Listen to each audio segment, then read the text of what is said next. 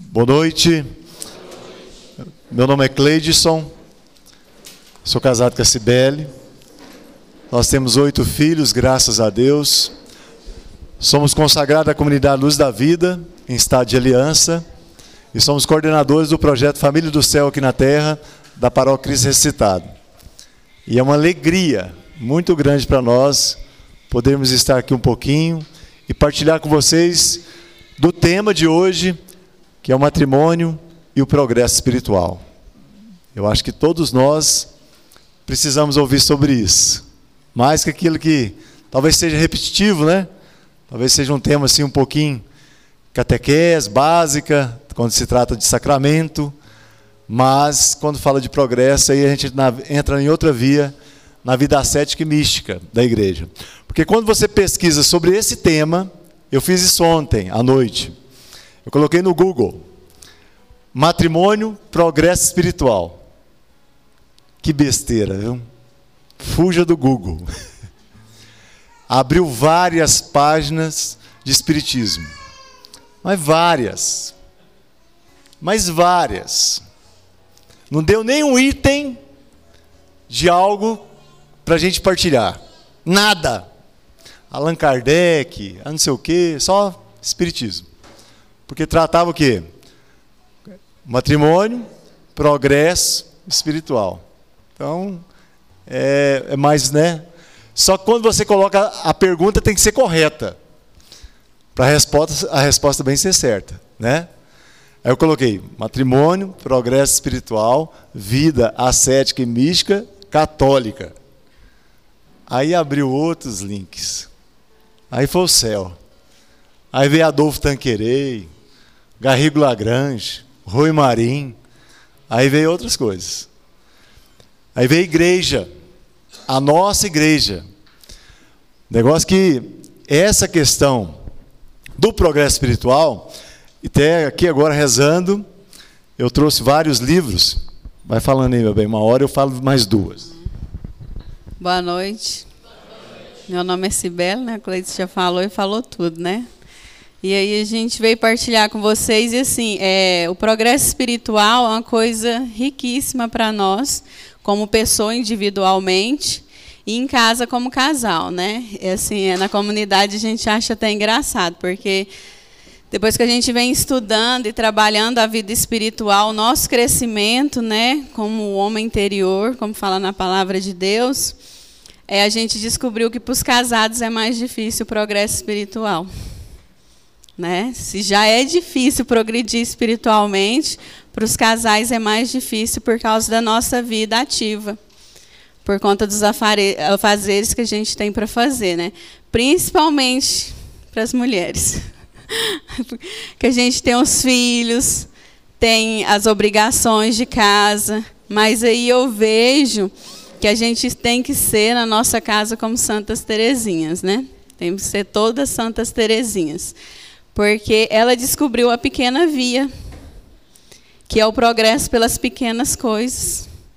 Então, é no meu cuidar com o filho, cuidar com o esposo, cuidar da casa com amor, fazendo ali nos pequenininhos, que é o mais difícil nos dias de hoje. Porque assim, eu atendo muitas mulheres e eu conheço mulher que trabalha fora para não fazer serviço de casa.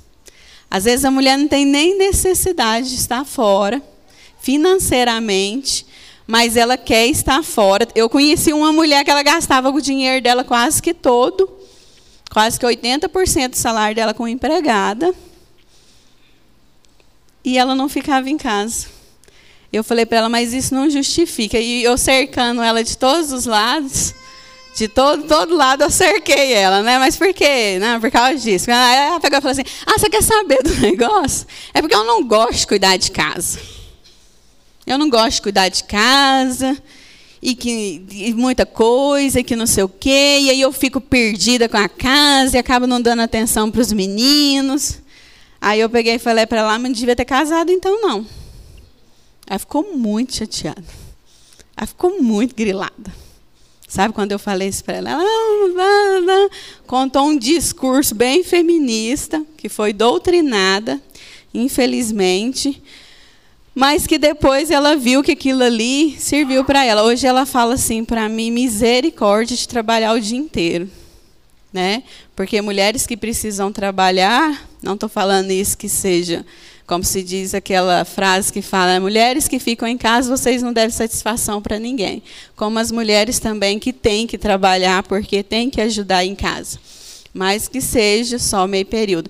Então eu vejo assim que para nós mulheres a melhor maneira que tem para o nosso progresso espiritual é nas pequenas coisas, é dentro da nossa casa, é limpando a casa, é passando a roupa nesse calor, Jesus amado. É bom que soa um pouco, né? Esquema as gorduras, esquemar tá bom, né? Mas é, é nessas coisas, sabe? É assim, eu vou falar para você que é tudo que eu faço na minha casa que eu gosto de fazer? Não. Tem serviço na minha casa que eu não gosto de fazer. Mas eu faço, faço com amor. Porque tem que ser feito. Porque eu tenho que ensinar para as minhas filhas. A gente tem cinco filhas mulheres, todas trabalham. Todas ajudam no serviço de casa. Todas, pode ser o que for, médica, religiosa, dona de casa, vai saber cuidar da casa. Uma menina nossa foi, foi fazer um retiro, e esse retiro era bem assim. Foi bom, muito bom porque ela participou da vida de que fazia, né, no lugar onde ela foi, as religiosas faziam, então as meninas vão para lá, e esse retiro é assim, vivendo a vida. Aí eu lembro que eu liguei lá para saber como que ela estava, aí a irmã pegou e falou assim: "Nossa, mas essa menina sua é arrojada demais". Aí ela ainda me perguntou, mas o que é arrojada? Tudo que pede para essa menina fazer, ela, ela faz. Até costurar, eu fiquei sabendo que ela costurou lá. Nunca costurou na vida. Então, assim, é nessas pequenas coisas, é ensinando nossos filhos na nossa casa, no nosso dia a dia. Igual pregar. Vocês acham que eu gosto de vir aqui e ficar falando? Não, eu não gosto, não. vou até contar um caso para vocês, não sei se eu já contei, do que Cleis fez comigo, né? Para me ajudar no meu progresso espiritual, na minha proteção demais, né? um dia o Cleis chegou em casa e falou para mim, meu bem, a gente tem duas pregações no final de semana, no sábado. Aí eu falei, é, ele é uma lá em São Luís Montes Belos, e a outra lá, onde que era? A cidade? É, lá para o pessoal do Padre Cleidimar, que ele faz lá para a família dele. Aí eu falei assim, ai, beleza, né? Passa. Aí eu peguei e falei assim, ah, mas eu tenho que ir, que toda vez eu pergunto para ele. Não, tem que ser o casal. Porque um. Ele perguntou para assim, os dois. Ele falou para mim de quem que é esse nome aqui, quem que é a Cibele. Aí Aí eu peguei e falei para ele, não, então passa o tema, né, para preparar. Aí um era tema sobre casal, né, que era sobre não, o tema era bem assim para casal mesmo. Outro tema era cura interior e fusão do Espírito Santo. Aí eu falei assim, fiquei com aquilo cafifada, né? Não, Cleis, mas essa última pregação aqui é só para você, né? Porque cura interior e fusão para casal, sem entender. Isso eu fiquei questionando ele um bom tempo. E ele não me falava. Aí a gente chegou o dia, a gente foi pregar, a gente foi lá em São Luís, foi uma benção, que tanto de casais, era um encontro de casais, beleza. Tava um calor, um calor, a gente passou em Trindade. Não, aí foi no caminho para Trindade. Ele pegou e falou assim, eu falei, meu bem, mas lá é só você, né? Ele falou assim, não, meu bem, lá eles querem é você. principal. Aí eu falei assim, mas por quê? Eu vou pregar a infusão do Espírito Santo, meu Deus do céu, cura interior, Cleides. Eu, eu vou, eu dou meu testemunho. Aí ele, não, meu bem, porque na última pregação que eu preguei lá, eu fiz uma oração de cura lá, o pessoal ficou, sabe assim, ficou, achou muito bom. Eu peguei e falei para eles assim: vocês querem ver minha esposa? A minha esposa tem um dom de cura que vocês não têm noção. Só se for curar eu mesma, né? Talvez Deus queria, era isso, né? Aí. É porque na comunidade uma vez montou grupos e me colocou no grupo de né, cura e libertação. por causa de um dom que eu tenho. Aí eu falei assim, Cleides, mas hum, é, eu tenho o dom de cura, mas mais é atendendo as pessoas, né? Não é assim pregando para o povo. Ele, não. E o povo quer o seu. Eu falei, como é que você faz um negócio desse? Aqui foi me dando uma tremedeira, um suador. A gente passou em Trindade e almoçou. Eu falei, eu não vou falar não, Cleides, que não sei o quê. E ele, vai sim, me incentivando. Eu passei lá, na, lá no Padre Braulio, confessei né, as minhas limitações né? Que eu falei, nossa, padre, que é a minha proteção de imagem, né? Meu orgulho. Fui e confessei com ele. Aí ele pegou e deu uma relíquia para nós do padre Pelágio. Primeiro. De primeiro grau. Aí tá. A gente foi, foi chegando, foi chegando. Cheguei lá, menino, na hora que eu vi que é tanto de gente. Tinha umas duas tendas do tamanho disso aqui lotada, tinha umas 200 pessoas. Eu falei, Cleidson do céu, o que, que você me aprontou? Que eu não vou pregar, não, Cleidson, olha tanto de gente. O padre Cleidmar lá atendendo confissão do povo. Falei, meu Deus do céu. E aí, eu cheguei lá, quem estava pregando? Tassiano. Aí o Cleiton me vendeu assim a propaganda para o povo. O povo tá achando que eu era Dona Judite Mirim. né? Porque eu cheguei e fui beber uma água que eu estava desesperada. Aí a moça veio, cumprimentou nós, senhora, olhou para o Cleiton e para mim falou: agora que o povo vai começar a cair. Falei, Cleiton, só que se eu começar a dar rasteira nesse povo aqui, para esse povo cair. Aí tinha a capela do Santíssimo eu falei, vou lá para Jesus. e fui lá e como se diz, desabei para Jesus. Toma aí, o Senhor toma conta, né? Seja feita a sua vontade. Mas nunca rezei com tanta fé na vida igual nesse dia. Aí acabou, chama os pregador, né? A rezar. E aí o povo queria ouvir quem? A Cibele. Todo mundo na expectativa da mulher da cura interior. e aí, assim, e a, a passagem que eu abria que Deus me deu foi assim que Deus dá um dom para cada um, né? Enquanto um fala, o outro reza e tá.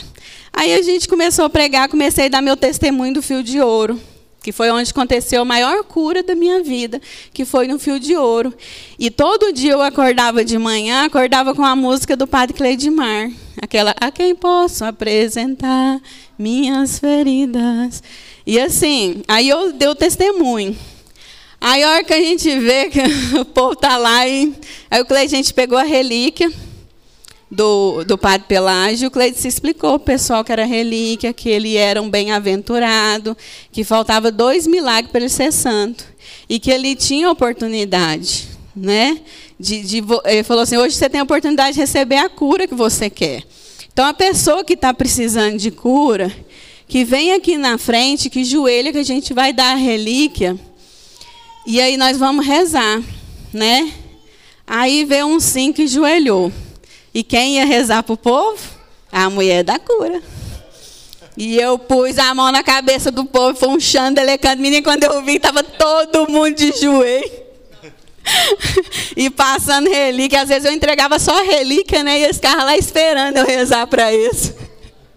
E eu rezei, mas eu rezei com tanta fé, com tanta fé, que eu falava para ele assim: tinha hora que eu nem sentia eu mais. Sabe assim, eu vi assim, tanto que Deus agiu na minha miséria, Ele teve misericórdia de mim. Aí rezamos para todo mundo, né? E o povo não caiu, não, mas chorou bastante. né? Deus fez o que Ele queria fazer, né? Através de mim e do Cleidson naquele dia. E através da minha obediência como esposa, né? Porque eu podia ter dado uma chilique e falar, não vou. Não vou, não vou, não vou, não vou. E eu fui obediente a ele, né? E falei para ele depois, no outro dia, né, as pessoas ligavam para ele, né, agradecendo e falando tanto de cura que foi operada lá naquele dia, né? Para a honra e glória de Jesus. Eu falei que se o Padre Pelágio tivesse um WhatsApp, estava toda hora só assoviando. Porque o tanto de mensagem que o povo estava enviando para ele, eu era secretária. Né? Não estava fazendo mais nada do que secretariando. Então, assim, é nessas pequenas coisas que a gente cresce espiritualmente. de fato, ela tem um dom de cura mesmo. O primeiro a ser curado foi o meu coração. Meus irmãos, quando estava rezando, quando vocês estavam rezando por nós, eu trouxe todos esses livros. Esse aqui eu comprei lá na medalha, quando o projeto trouxe o Anderson Reis. Vocês já trouxeram o Anderson Reis várias vezes, eu vi também no bazar que tem esse livro aqui. É cabeceira de papa. Papas usavam esse livro como um grande, um grande diretor mesmo de, de almas. Para quem quer ter vida interior, isso aqui é básico. Tem que ter ele. Tem que ter a alma de todo apostolado.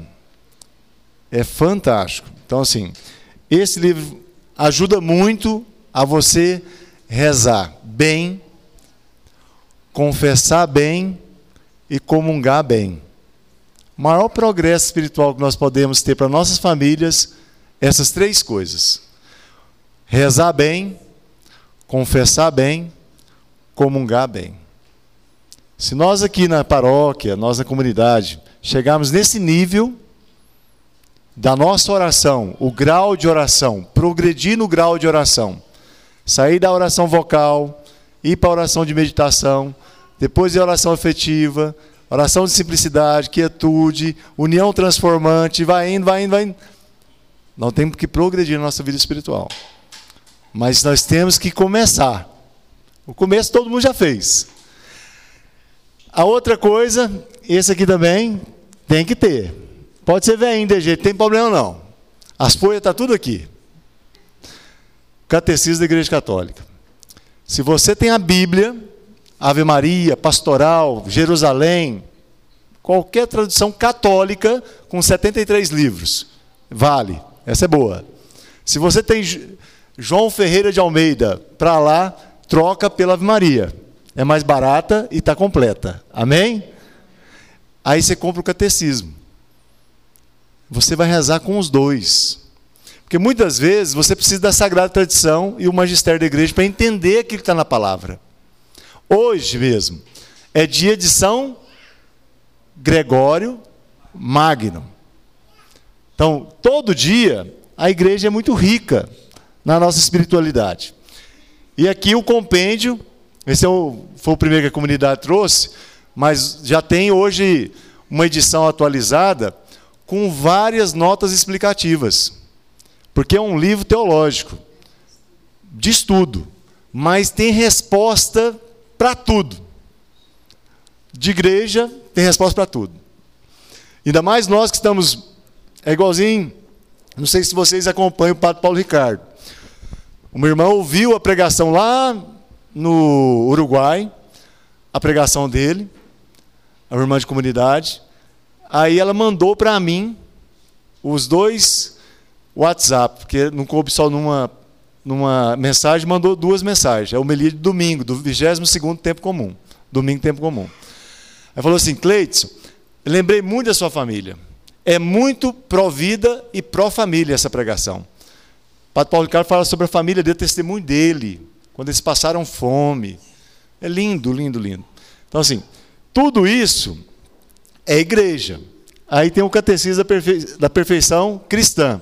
Aqui é pergunta e resposta, bem básico mesmo. Queria usar tudo, mas aí hoje, esse mês, mês de setembro, é mês da Bíblia. E Bíblia são Gregório Magno é o homem mais apaixonado na Bíblia.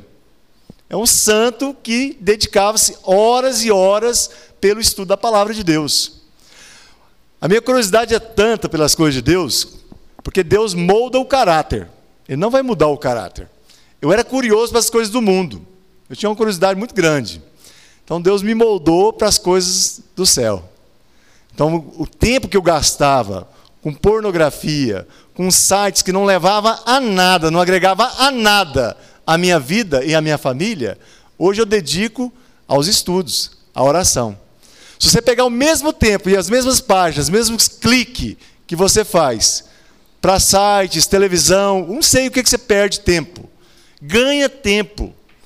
Porque a eternidade depende desse tempo que você está perdendo. Esse tempo é contabilizado pelo seu anjo da guarda. Eu aprendi isso lá no mosteiro de Anápolis.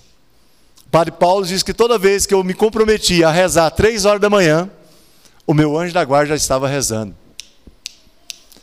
E ele ia lá na minha cama, me olhava dormindo e ficava, né, bem satisfeito. Quantas vezes você se comprometeu para rezar pela sua família, pela sua causa, e muitas vezes vem o que? A preguiça, e você acomoda naquilo. E não tem progresso espiritual, porque na vida espiritual, ou você progride, ou você regride. Santo Agostinho dizia isso. Ninguém fica parado. Ah, eu já tenho tanto tempo. Uma outra coisa que eu queria falar, que nós comentamos lá em casa, eu não posso deixar de falar. Eu, uma SBL, dia 28 de julho, nós fizemos 18 anos de casado. Aí eu ganhei de presente do Padre Fidelis um, um retiro no mosteiro.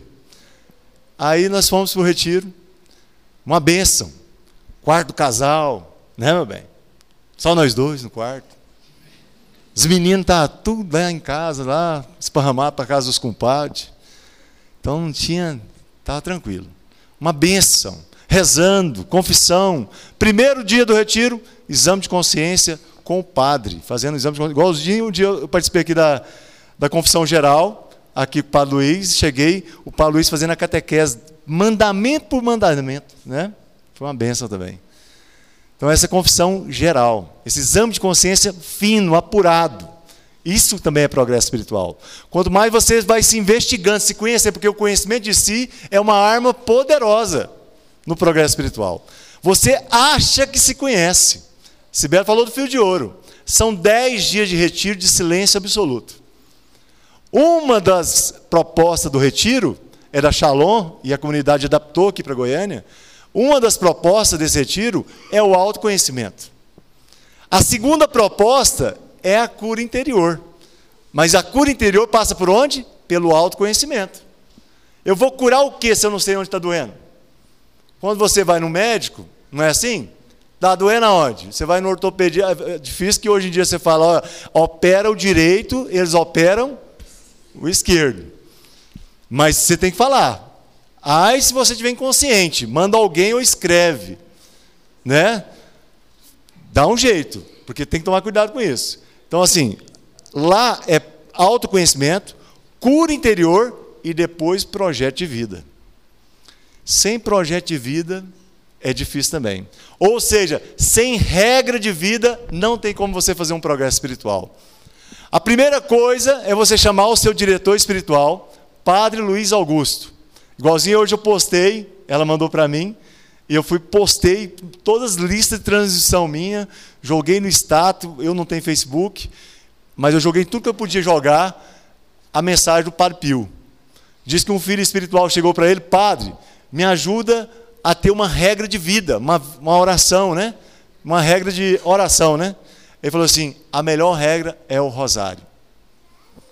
Então chega no Padre Luiz e conhece você. Se ele não conhece, se desnude, não fica pelado, mas arranca suas máscaras. Um dia eu lembro até hoje, lá na Sagrada Família, eu corria muito da confissão com ele. Eu queria confessar com qualquer padre em Goiânia, menos com o padre Luiz Augusto. Talvez você também é assim, né? Quando você tem um pecado que você quer esconder do padre, você vai procurar o padre da matriz de Campinas, Santuário, Sagrada Família, qualquer padre divino para eterno, mas o Padre Luiz não, o Padre Luiz não posso confessar com ele. Não existe progresso. Vocês têm o seu diretor espiritual e o seu confessor.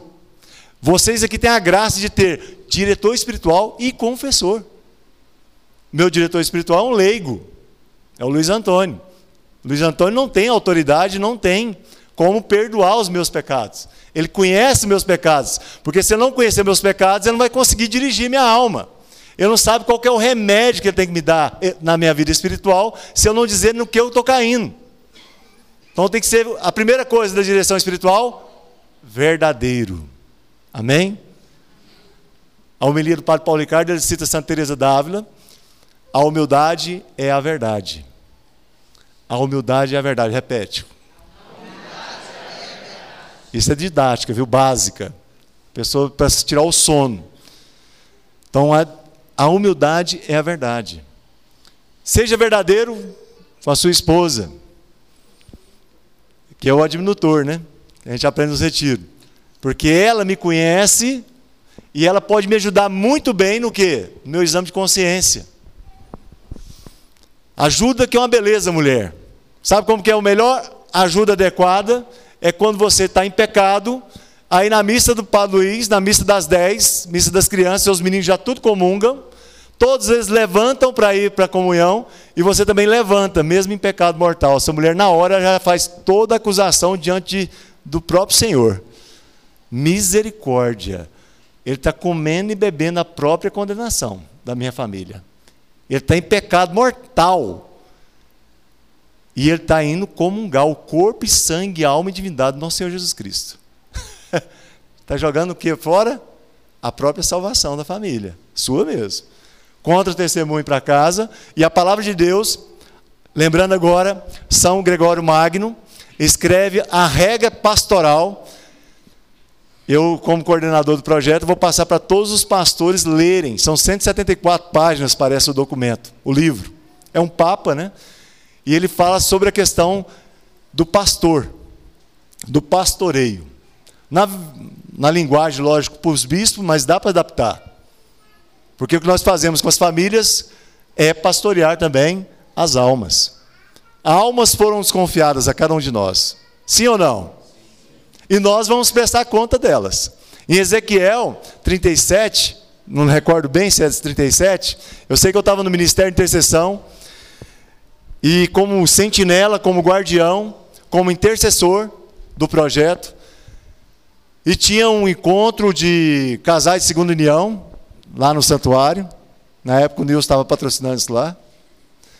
E aí eu estava na capela rezando, e de repente veio aquele negócio assim, veio uma coisa para me silenciar, que não era para interceder, não era para rezar, orar em línguas. E aí eu fiquei quietinho, obedeci na hora, mas o voto de obediência, naquela época eu não era consagrado ainda, mas eu já sabia que tinha que ter obediência. Nós devemos obedecer tudo o que não é pecado. Isso é voto de obediência. Voto de obediência é você obedecer tudo o que não é pecado. E naquela hora não era para me obedecer. Tanto é que Deus foi me, me deixando de um jeito assim, eu diante de Jesus, eu falo essas famílias e tal, rezando, rezando, rezando, abri a palavra. E a palavra de Deus me exortou. Dizia a palavra de Deus que Deus coloca sentinelas em cima da cidade, guardião, e aí vem o inimigo para assaltar a cidade. Se o sentinela estiver fazendo seu serviço, acordado, vigilante, esse é o papel do vigia, esse é o papel de sentinela, esse é o papel do intercessor, esse é o papel do pastor. Então, se você estiver acordado, sentinela, o que, que ele faz? Ele só pega aquele negócio, como é que chama aquilo lá? Aquela corneta, trombeta, e faz o sinal para acordar quem? Os soldados. Os soldados saem, o que eles também que estão preparados, é o papel dele, o papel do sentinela, acordar o soldado. Soldado, combater com soldado. Se morrer soldados e povo, o sangue dele não é cobrado do sentinela. Mas se o contrário acontecer, o sentinela dormindo, dormindo, o que, que acontece? O sangue do povo vai ser cobrado do sentinela.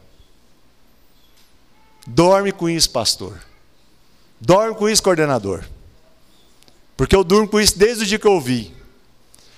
É encargo a nossa missão. Por isso nós temos que vigiar dobrado. Porque muito é dado, muito será cobrado. Falei isso hoje por uma filha. Minha filha me questionou, mas papai, por que você me cobra tanto? E não sei o quê.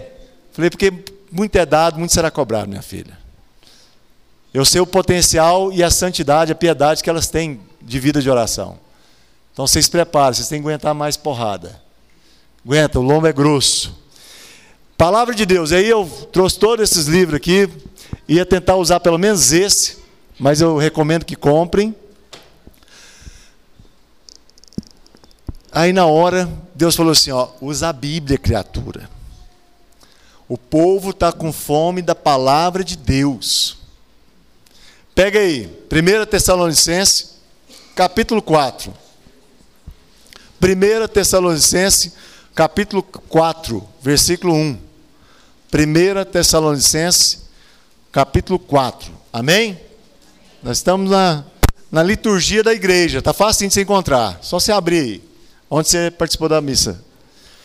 Capítulo 1. Capítulo, versículo 1, capítulo 4. Amém? Amém? No mais, irmãos, aprendeste de nós a maneira que deveis proceder para agradar a Deus. E já o fazeis. Olha que bênção, gente. No mais, irmãos, falando para a paróquia Santa Terezinha, para nós. No mais, irmãos, aprendeste de nós a maneira com que deveis proceder para agradar a Deus e já o fazeis. Rogamo-vos, Pois e vos exortamos no Senhor Jesus a que, qual que é a palavra aí? Progridais. Olha o progresso. Progridais sempre mais, pois conheceis que preceitos vos demos da parte do Senhor Jesus. Esta é a vontade de Deus, a vossa santificação, que eviteis a impureza, que cada um de vós saiba possuir seu corpo santa e honestamente, sem de deixar levar pelas paixões desregradas, como os pagãos que não conhecem a Deus, e que ninguém nessa matéria oprima nem defraude seu irmão, porque o Senhor faz justiça de todas essas coisas, como já antes voltemos dito e asseverado. Pois Deus não nos chamou para impureza, mas para a santidade. Por consequente, desprezar este preceito é desprezar não ao homem, mas a Deus, que vos deu o seu Espírito Santo. Palavra do Senhor. Isso é a palavra dessa pregação, desse tema. Progresso espiritual, matrimônio, Progresso espiritual só existe nós conseguimos colocar as duas coisas principais que você, no seu objeto de meditação, todo dia deve se dedicar. Você tem que identificar as suas paixões dominantes. Quais, é, quais são? Porque eu, eu identifiquei duas em mim. O Luiz Antônio, no, no Retiro, quem já fez, ele fala que a paixão dominante é aquela que domina todas as outras paixões, do irascível e do concupiscível. Isso é São Tomás de Aquino. São 11 paixões. Seis do concupiscível e cinco do irascível. Acho que é isso mesmo. Mas é isso. Eu identifiquei. No muita luta. Mas muita luta, muita humildade também. De ter, assim, porque muitas vezes é vergonhoso. Né, Nilson? Ficar na fila da confissão. Não é vergonhoso? As pessoas passam lá e vê você. Hoje eu estou falando para Nilson porque hoje eu estava na fila de confissão e passou, olhou para mim. Mas aqui é a fila de confissão? É, ué. E você peca? Você está brincando? Né, Deus? É vergonhoso. E nós temos mesmo, meus irmãos. Quem vai ficar com vergonha quando você ficar na fila de confissão? É o diabo. É Satanás que quer destruir as nossas famílias. Aí você, aí de fato, eu sempre ouvi isso na renovação carismática, dá um tapa na cara do diabo. É toda vez que você está na fila da confissão com certeza ele deve ficar preocupado. Ele deve ficar angustiado. Não sei se ele fica dessa forma. Mas ele deve ficar com muita purga atrás da orelha dele. Quando vê uma alma que ele já tinha na cabeça dele, satânica, que era dele. E aquela alma está querendo voltar para dentro do castelo interior. Ela está fora do castelo. E ela quer voltar para dentro do castelo interior num simples ato de humildade, de reconhecer sua miséria, sou pecador. Eu preciso de quem? Persona em Cristo, de um padre. Um padre. Padre, me perdoa, confessa, Padre. A autoridade das suas mãos, da igreja. Me absorve, Padre, do meu pecado. Sabe por que depois? Vem a graça santificante. Vem uma graça tão forte que você vai, nossa, mas Gente, tal pecado, tal coisa, parece que eu até venci esse mal. É lógico, meu irmão, Se você, muitos de nós aqui, vida pregressa, pega lá, Efésios 4. Efésios, perdão, Efésios capítulo 5. Filhos da luz. Amém?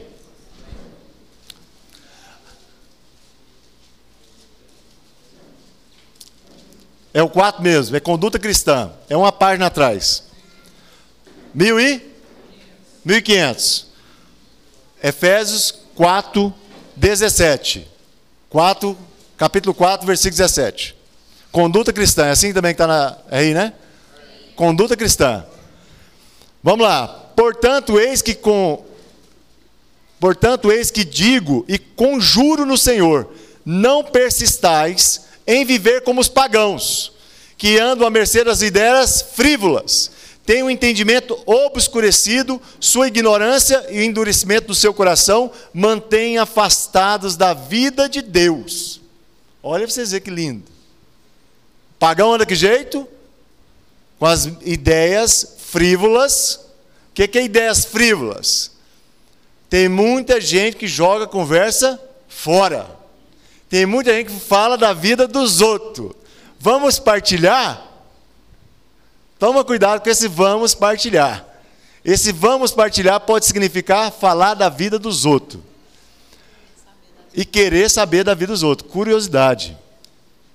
Então, toma cuidado com essas ideias frívolas. Quando você falar assim, vamos partilhar, se você é o diretor espiritual da pessoa, fala, meu irmão, fala tudo. Faz igual a irmã Adriana num dia, meu, ela que era minha diretora espiritual antes do Luiz Antônio. Aí eu enrolando nela, né? Muito tempo, bem sanguinamente enrolando, deixando a vida me levar, e vida leva eu. Véi de igreja, progresso espiritual nenhum. Não, velho. É o que eu ia falar do matrimônio. Talvez o seu matrimônio está envelhecendo, não está progredindo. Isso que Deus me falou lá no retiro. Nosso matrimônio não pode envelhecer. Nós temos que progredir. É diferente de envelhecer e progresso. Até a inspiração na época era ter uma fita métrica ou uma trena de mostrar para o povo assim, ó, seu matrimônio está envelhecendo na linha de tempo de envelhecer, igual a gente aprende na escola, antigo e novo, envelhecer ou está progredindo. É a mesma coisa, só que muda o ângulo. Nós temos que buscar as coisas da onde, meus irmãos? É aqui da terra? Não é, é do alto. Por isso que vai falar muito forte aqui, ó. As ideias frívolas, que tem o entendimento obscurecido e a sua ignorância, o endurecimento do seu coração, mantendo afastado da vida de Deus. Essa palavra aqui vem muito forte também com Tobias 6,16. Quando Tobias vai casar com a Sara e o anjo Rafael fala para Tobias: Tobias, vou te mostrar sobre quem o demônio tem poder. O demônio tem poder sobre aqueles que se casam e banindo Deus do seu coração e do seu entendimento, a mesma palavra, do seu coração e do seu entendimento, e se entrega a sua paixão como um burro e um cavalo. Sobre este o demônio tem poder. Tem muita gente assim, gente. Tem muita gente que casa, cumprir um ritual, um preceito, ou tabela, ou questão de sufoco ou desespero. Existem casamentos nulos, que não existiram por conta das condições que foram feitas. Mas ele queria o quê? Ele queria casar. Ele queria ter sua esposa. Ótimo. Para quê? Fazer ela feliz ou para ele ser feliz? Como está na palavra de Deus em Efésios 5, 23. Mulheres, sejam submissas aos vossos maridos como ao Senhor. Maridos, amai vossas mulheres como Cristo amou a igreja. Por isso que depois Jesus Cristo, quando vai explicar essa passagem para os discípulos, os apóstolos, ele fala: é grande, mas é muito grande esse sacramento, esse matrimônio. É muito grande isso. Até essa palavra matrimônio, no Novo Testamento, Paulo já trata no matrimônio várias vezes. O próprio Senhor Jesus Cristo, qual que é o primeiro milagre dele? Boda de Canaã da Galileia. No Antigo Testamento, é a própria palavra de Deus, em Mateus 19 ou Marcos capítulo 10, ele vai falar o quê? Sobre o sacramento do matrimônio, a indissolubilidade do matrimônio. Quem que veio pegar ele? Os fariseus. Com qual palavra? Com o Antigo Testamento. Ah, mas Moisés deu a carta de divórcio para os homens. Dispensar suas mulheres e assim contrair um novo matrimônio. Ele, não. Antes não era assim. Filho deixa pai e mãe e une-se a sua esposa e torna com ela uma só carne. Por isso, não separe o homem aquilo, aquilo, aquilo o quê? que Deus uniu, meu irmão. Jesus pegou o Antigo Testamento e colocou para eles, explicou para eles. A interpretação deles estava errada. Por isso aqui também, quando ele vem falar, indolentes, entregos a dissoluções, prática apaixonada de toda espécie de quê? De impureza. Vós, porém, não foi para isso que tornaste discípulos de Cristo. Se é que ouviste dele e aprendeste, como convém a verdade em Jesus. Juntos, renunciai à vida passada, despojai do homem velho, corrompido pelas concupiscências enganadoras. Seguindo, renovai sem cessar o sentimento de vossa alma, revestivos do homem novo, criado à imagem de Deus, em verdadeira justiça e santidade. Por isso, renunciai à mentira. Fale cada um com a seu próximo a verdade, pois somos membros um dos outros, mesmo em cólera. Não pequeis. Não se ponha o sol sobre vosso ressentimento. Não deis lugar ao demônio.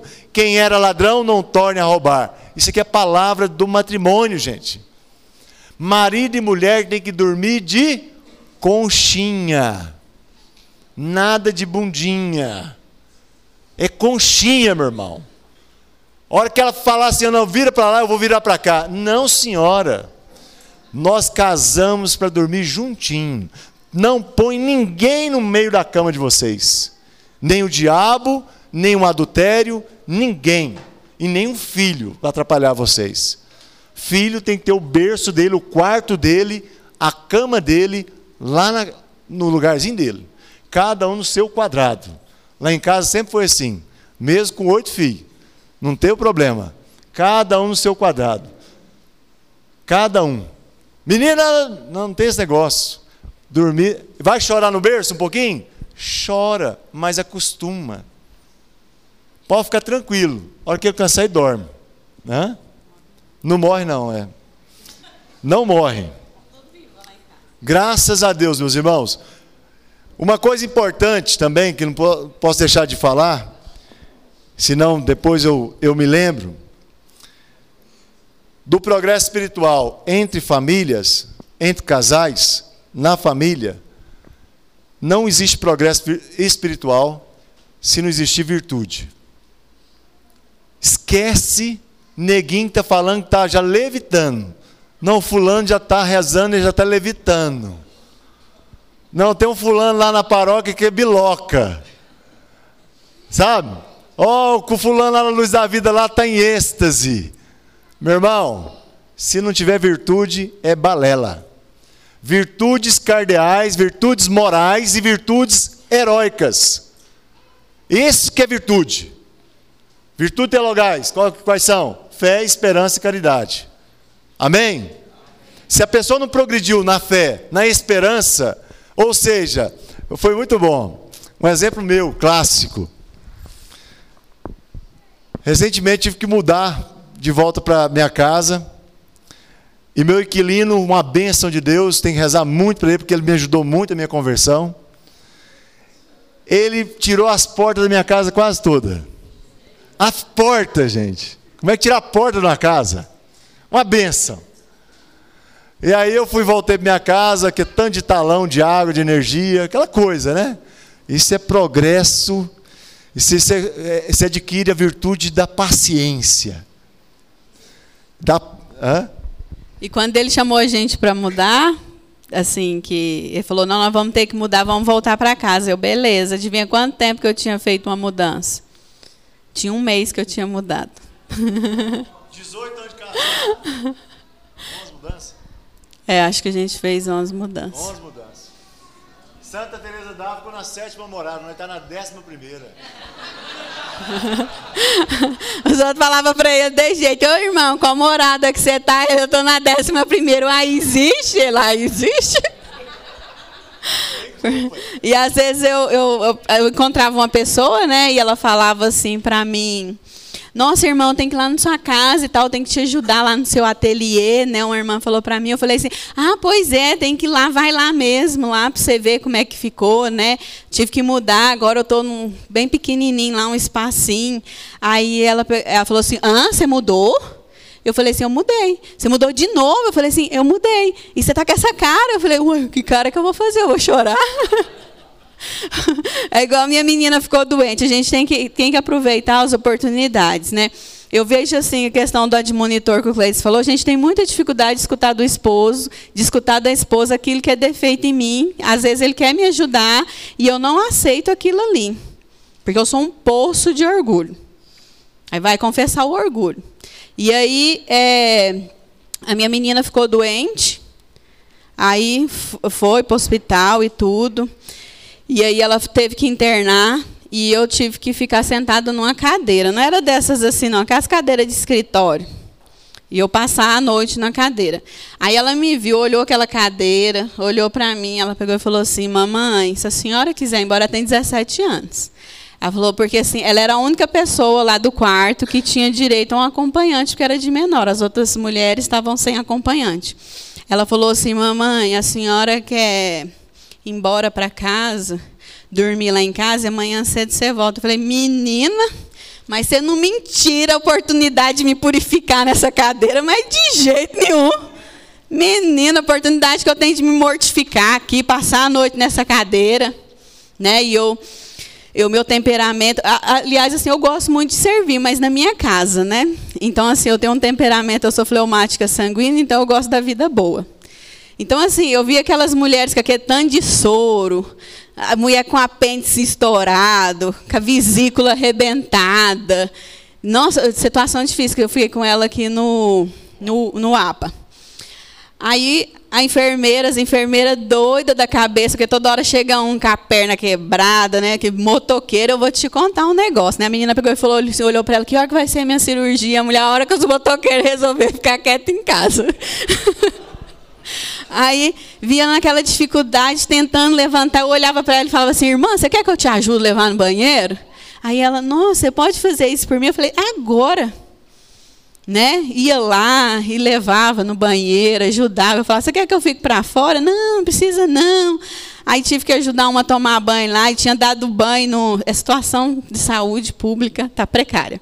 Fui levar ela para tomar banho, chegamos lá, o banheiro tudo ensanguentado ensanguentado. Ela estava com dois soros, pulsionada dois soros, morrendo de dor com o apêndice, né? E assim, sem condições nenhuma, foi igual uma tartaruga. Cheguei lá com todo o cuidado do mundo, né? Para ajudar ela a tomar o banho dela, ajudar ela a tomar o banho. Aí eu fui falar para uma pessoa, né, contando a situação que estava, ela falava: "Nossa, minha irmã, mas você ganhou mérito demais". Falei: "Que mérito só?" Eu não estou no nível de progresso espiritual para me ganhar mérito, não. É purifiquei bastante. Isso é para me purificar. Hoje a gente conversava com a nossa menina de 8 anos que tem diabetes tipo 1. E aí a gente estava tomando café, né? Aí o Cleidson perguntou para ela a questão da diabetes dela. Né? Assim, se ela queria que Jesus curasse ela. Falou, minha filha, você quer que Jesus te cura? Aí ela deu uma olhada assim para ele, ela pegou e falou assim: "É". Aí ela pegou e falou assim: "Ou tanto faz para você, se ele te curou, se ele te curar ou não". Aí ela: "Ah, tanto faz". Sabe? Assim, ela não pode comer doce, ela não pode comer bolo, ela vai para as festas de aniversário, eu tenho que levar o doce para ela e dar o doce para ela. Uma criança de oito anos. Falar que tanto faz se Jesus me curar ou não, ela ama ele de todo jeito, acorda 5 e 20 da manhã todo dia, vai na missa cedo com a gente. Para ela tanto faz se Jesus curar ela. Ela ama Jesus independente disso. Eu falo que assim que Deus derramou nela a virtude da fortaleza assim tão grande, porque assim ela é tão forte. Aí eu falei ainda para ela assim: "Pois é, minha filha, tanto faz mesmo, porque Deus mandou esse sofrimento para você E se você rejeitar ele, ele vai mandar outro de outra forma. Entendeu? Às vezes o sofrimento bate na sua porta. As, hoje a gente fala assim, as pessoas, um filho adoece, um carro estraga, né? Um, um, parente que você ama muito morre, e a pessoa te liga e fala, nossa, minha irmã, que sofrimento, né? Não, Jesus está me visitando. Jesus está me visitando. Eu tive uma comadre minha que ela falou assim para mim, quando a minha menina, a outra, internou, que ela estava com magnésio muito alto, estava desmaiando, a gente não sabia o que, que era.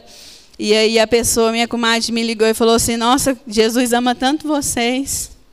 Eu vejo tanto que Jesus ama vocês porque Ele está visitando vocês de novo. Aí eu falei assim, sim, Jesus está nos visitando. E aí muitas das vezes Deus, Jesus nos visita e você rejeita. Depois ele vem de outro jeito, de outra forma, e você vai rejeitando, e você vai rejeitando, você não aproveita aquilo para o seu progresso espiritual. Então, assim, até às vezes que o seu esposo fala, na casa, quem tem que rezar mais? Vocês já sabem disso, né, gente? Quem tem que rezar mais na casa? Não, é o homem. Vocês estão totalmente enganados. Quem tem que rezar mais é o homem. Quem tá, tem que estar tá progredido espiritualmente a mais é o homem.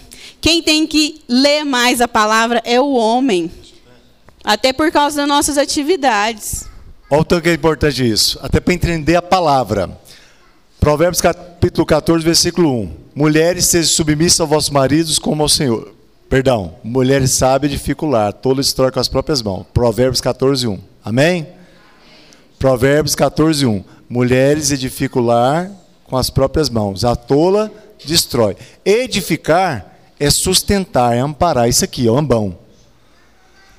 A palavra de Deus para o homem, Mateus 7, 24.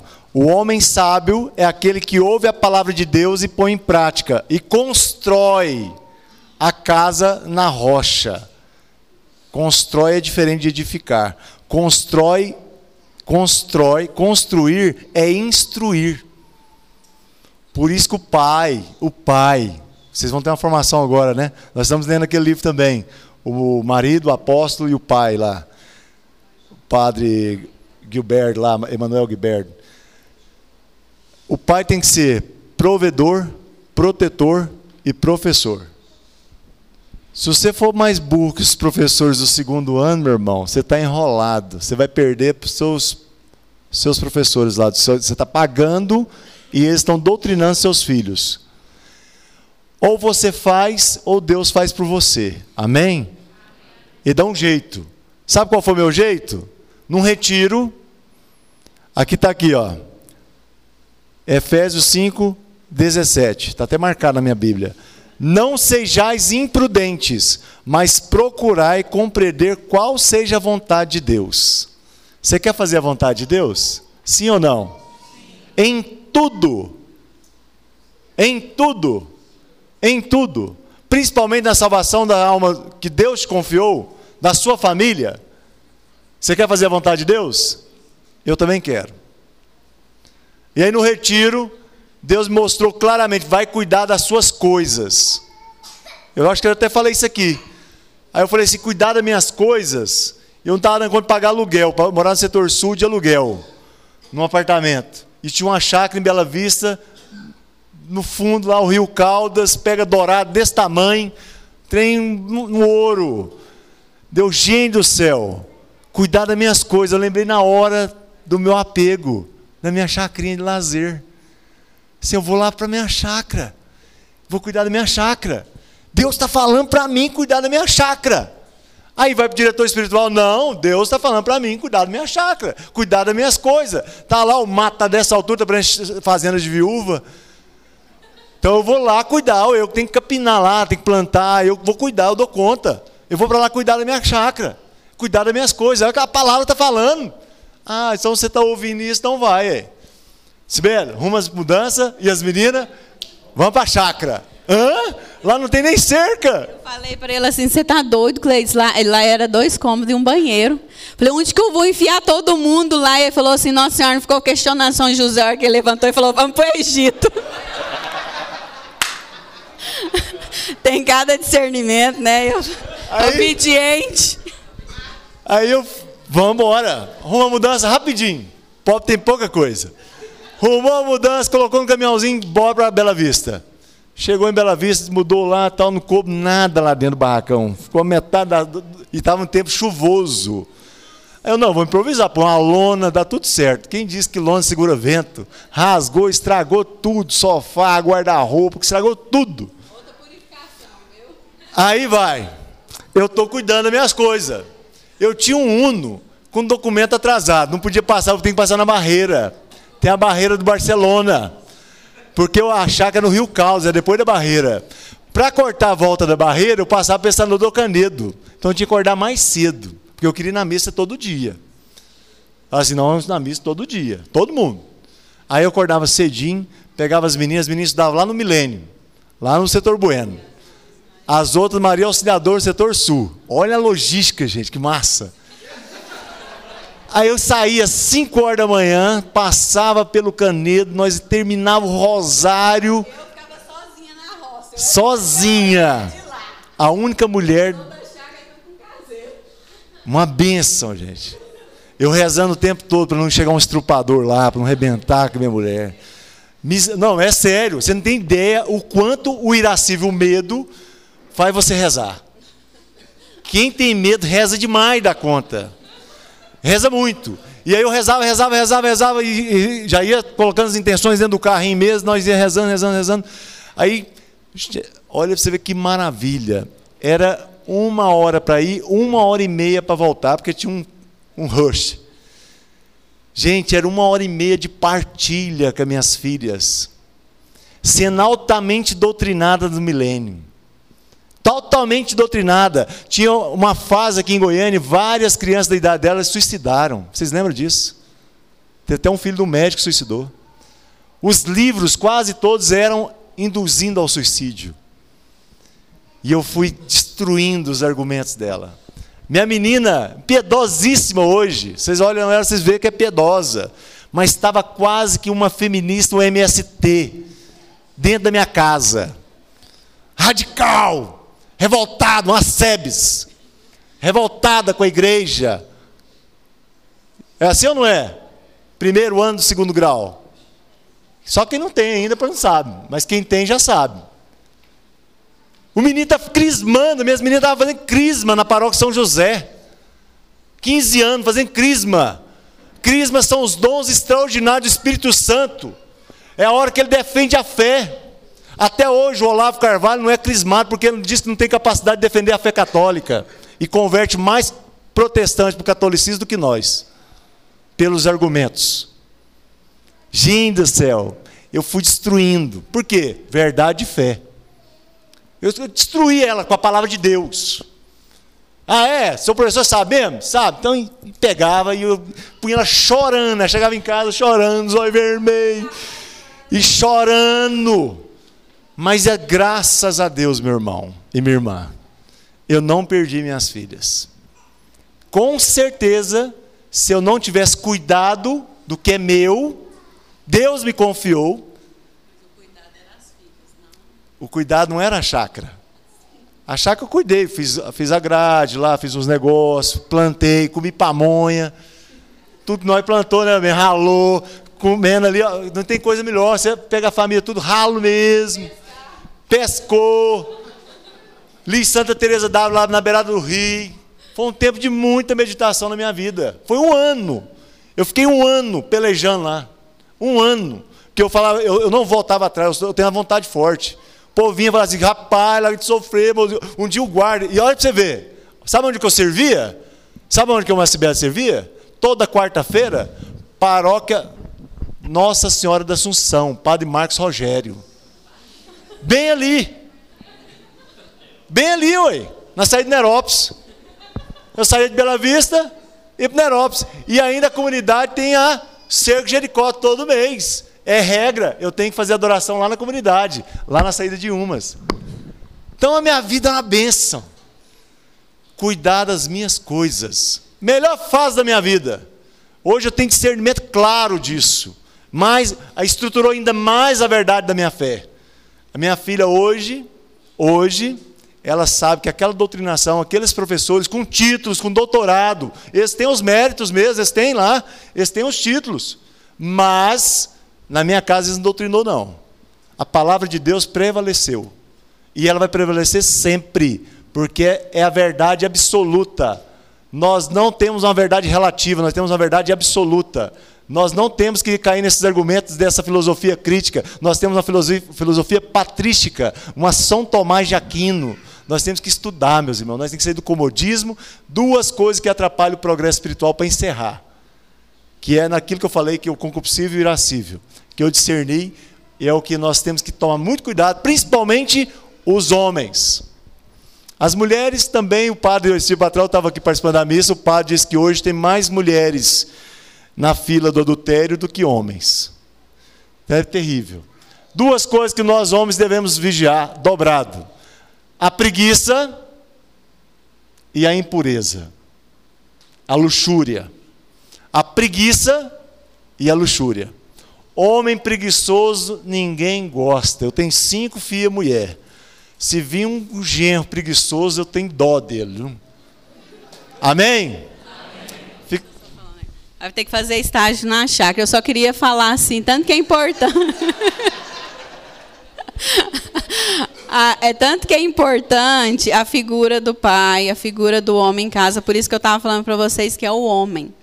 O Cleidson nos edifica todos os dias. O Cleidson, ele sempre conta para mim a história do santo, as palavras que eu sei, que eu guardo, é porque eu escuto ele falar ele fala em casa. E isso é muito importante. Depois, o Cleis contando das meninas, no segundo ano, que esse foi a luta do primeiro ano. No segundo ano, teve um debate na escola sobre o feminismo e o aborto. Aí perguntou na sala quem é a favor do aborto e questão de mulheres, né? Toda essa coisa na igreja, né? Assim, fora da igreja. Todo mundo da sala levantou a mão. Quem é contra o aborto? Duas pessoas, minhas filhas, a Natália e a Nayara levantou a mão. E elas falaram que ia fazer esse debate contra toda a sala. Aí vieram juízes da UFG e tal, e elas fizeram um debate. Aí a gente todo preparou também elas, né, que a gente não ia, né? Então assim, o Cleice falava: "Não, lê isso, faz isso, coisa isso". Aí um dia eu conversei com a doutora Liliane, né, que é juíza, né, aqui de Goiânia, e ela marcou uma hora com as meninas, ficou uma hora com as meninas conversando, ensinando elas, e aconteceu o debate. É, a Natália e a Nayara, elas venceram o debate, né, contra todo mundo da sala de aula. Elas defenderam a fé católica, né, defendeu a postura da igreja em relação à mulher, elas defendeu a vida, né, e Graças a Deus eu vejo assim que por obediência ao Pai, os pais, por obediência ao que diz a nossa igreja, prevaleceu a vontade de Deus na vida delas. Aí depois teve outro debate, quando foi dividir, uns dez que estavam enrustidos lá no meio com medo dos outros já foi para o lado delas. Você ver, a gente tem que fazer a diferença. Nós temos que fazer diferença. E o progresso espiritual é para todos nós. Eu atendi uma mulher uma vez que ela falou para mim: Eu tenho 16 anos que eu rezo para meu marido, Sibeli. Meu marido não muda, eu falo para as pessoas, e as pessoas falam para mim: reza para ele, reza para ele, e ele não quer progresso. Ele quer ficar bebendo, ele não dá um bom testemunho em casa. O que, que eu faço? Eu falei: Para de rezar para ele. Ela olhou para mim assim, assustada. Eu falei assim: você vai parar de rezar para ele. Se nesses 16 anos você tivesse rezado por você, seguido o seu progresso espiritual, se você tiver já numa quarta, quinta morada, o seu marido já estava transformado. E eu falei: é isso que você vai fazer daqui para frente. Reza uma Ave Maria por misericórdia de Deus para ele. Mas o resto você vai se dedicar ao seu progresso espiritual. E assim tem que ser. Porque o progresso é individual. Não fique esperando que eu, ah, ele está rezando, ele vai me levar. Não. É depende de cada um, é pessoal. É pessoal, depende de mim e depende do Cleides.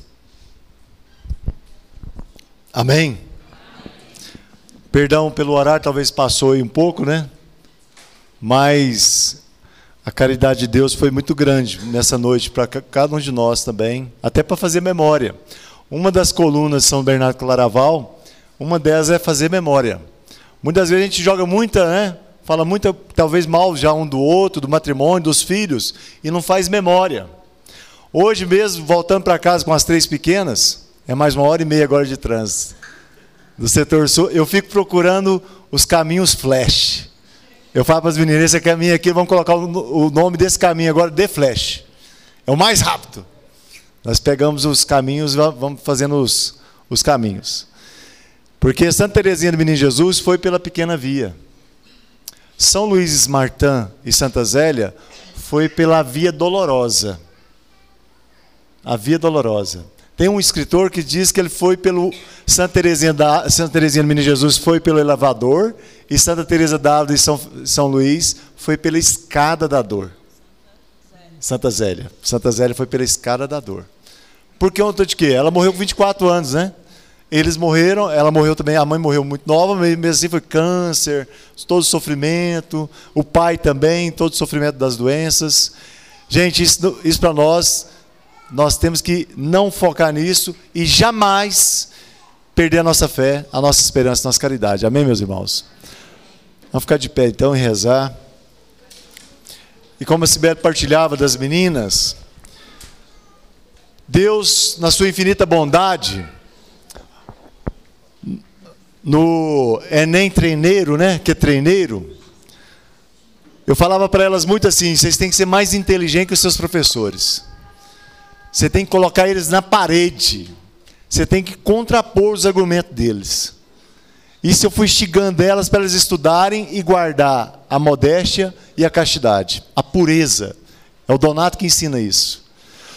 Ele desafia qualquer adolescente que tem médias mediana abaixo, ele está abaixo da média escolar. Se ele guardar a castidade, se ele não tiver masturbação, pornografia na vida dele, é um salto intelectual. Incrível isso. Pode desafiar qualquer um dos seus jovens. Guarde o seu corpo. Seja puro, seja casto. Os templários diziam, principalmente os, os, os, os duques, eles diziam: sou forte porque eu sou casto. O homem só é varão se ele for casto, senão ele é vareta. Amém? Vamos pedir a Deus então essa graça para nossa casa, nossos filhos. Tudo é para honra e glória do Senhor nosso Senhor Jesus Cristo, pela poderosa intercessão hoje de São Gregório Magno, o grande pastor das almas. É a única coisa, a maior missão de todo ministério e todo apostolado é pastorear e salvar almas. Senhor Jesus, nós pedimos nessa noite, Senhor, Senhor de graça, de bênção, aqui na paróquia Santa Terezinha, do nosso Pai, Padre Luiz Augusto, que grande chuva de bênção, Senhor, seja derramada. Toda a efusão do alto, toda a força, um Pentecoste, renova todos os dons carismáticos, Senhor, dessa paróquia. Todos os carismas, Senhor, todos os dons e talentos, meu Deus, guardados, esquecidos, aqueles que estão enterrados, estão guardando os talentos para si, faz que dê fruto sem por um esse ministério, esse apostolado, em nome de Jesus. Quantas famílias, Senhor, pode ser salva através de cada irmão e cada irmã que aqui está, através do testemunho de santidade, progresso espiritual da sua família, do testemunho no trabalho, na sua família, a santidade, o zelo pelas coisas de Deus. Vem Espírito Santo nos capacitar. Clama, meu irmão, suplica o Espírito Santo. Vem Espírito Santo me ajudar a realmente conduzir a minha casa, a construir ela cada vez mais na rocha, Senhor. Mesmo com trabalho, com dificuldade, mas ordenado, Jesus. Ordena minhas paixões, Senhor. Controla todas minhas desordens, Senhor. Põe a divina ordem na minha casa, na minha vida espiritual, na minha vida financeira, material. Não deixe que essas coisas venham tirar, meu Deus, a minha paz, o Espírito, Senhor, a minha presença de oração, a minha vida de oração. Não deixe que enfraquecer nada na minha vida de oração, as dificuldades financeiras, a questão das enfermidades também, Senhor. Já vai repreendendo todas as falsas enfermidades do seu lar, meu irmão. Talvez é isso que tem contaminado o seu momento de estar com Jesus, de estar na presença do Senhor. São desculpas ah, o menino está com virose, está doente, eu não vou no grupo, eu não vou na missa, e você fica protelando, protelando, sempre adiando. É uma hora de. Agora é a hora sua, meu irmão. Como Santo Expedito, de esmagar a cabeça desse corvo e falar: é hoje. Hoje eu quero ser santo. É nesse dia de hoje que a minha família tem que ser na presença do Senhor, igualzinho Josué. Josué escreve claramente em 24:15: Eu e minha casa serviremos ao Senhor. Restaura nossa casa, Senhor. Fortalece nossa casa, Senhor. Fortalece as colunas da nossa casa, Jesus. As verdades de fé que já foram reveladas, Senhor o nosso matrimônio, a nossa família, os nossos filhos. Reza por cada um deles, meu irmão. Não deixe que o diabo, que o inimigo venha realmente semear discórdia. Não permita que nenhum tipo de meio de doutrinação, ideologia venha contaminar o coração do seu filho agora, em nome de Jesus. Repreende isso em nome de Jesus. Eu repreendo todas as insígnias satânicas, todas as flechas malignas lançadas das bocas de professores, doutrinados, marxistas na vida dos meus filhos, querendo destruir a moral da igreja, a moral cristã, católica da nossa igreja, a vida da família. Eu te peço em nome de Jesus, repreende esse mal, meu irmão, repreende essas malícias que o inimigo vai colocando, seduzindo, através da televisão, da internet, das amizades. Repreende todo esse mal agora, toda preguiça, todo espírito de preguiça, nós repreendemos em nome de Jesus, na vida de cada homem que aqui está, Senhor, a preguiça da oração, a preguiça a tibieza da oração, a preguiça, a moleza para o servir Senhor, dos retiros, acampamentos, encontros de casais, toda vez tem uma desculpa, farrapada desculpa, uma maldição dessa desculpa da sua boca nunca mais será dada você é o primeiro a se colocar à disposição, a servir o próximo, a colocar a serviço do outro, a salvar famílias para a sua família também ser salva. A palavra de Deus traz claramente, Mateus 7,12: tudo que ireis que vos faça, faça ao próximo, irmão. Em nome de Jesus, renuncie à preguiça agora, em nome de Jesus. A preguiça de rezar o rosário, a preguiça de ler a palavra, de meditar a palavra de Deus, a preguiça de atender um casal. Nós não temos necessidade de terceirização aqui nessa paróquia. Nós temos o suficiente para fazer o necessário. Amém? Então diga seu sim, eu quero, Senhor. Eu estou à disposição dessa messe. Eu estou a serviço da minha comunidade. Eu quero estar servindo a minha comunidade, a minha paróquia. Todo o povo de Deus, todo o povo tem sede da palavra de Deus. Eis minha boca para anunciar a boa nova, Senhor meus pés, Senhor, as minhas mãos, Senhor. Põe a mão no seu joelho assim, meu irmão. Põe a mão no seu joelho. Põe a mão no seu joelho, minha irmã. Tadinho de vocês, não tem calo. Os que têm calo, me perdoe. Está faltando sangrar ainda. Vocês, não, vocês ainda não sangraram. Até o sangue. Para salvar uma alma. Quem já assistiu que filme Até o Último Homem? É isso que veio agora, muito forte. Você tem que pedir essa graça para Deus. Eu sei que você já trouxe um casal, outro casal, um amigo, um irmão, mas aquele você deixou lá no, sabe, no mundão lá, tá na hora de você resgatar ele. Você tem que pedir para Deus, Senhor, deixa eu salvar mais um. Deixa eu salvar mais um, Senhor. Não é falar, não, está pesado, não, me dá perna forte. Dá força nas pernas para carregar mais um.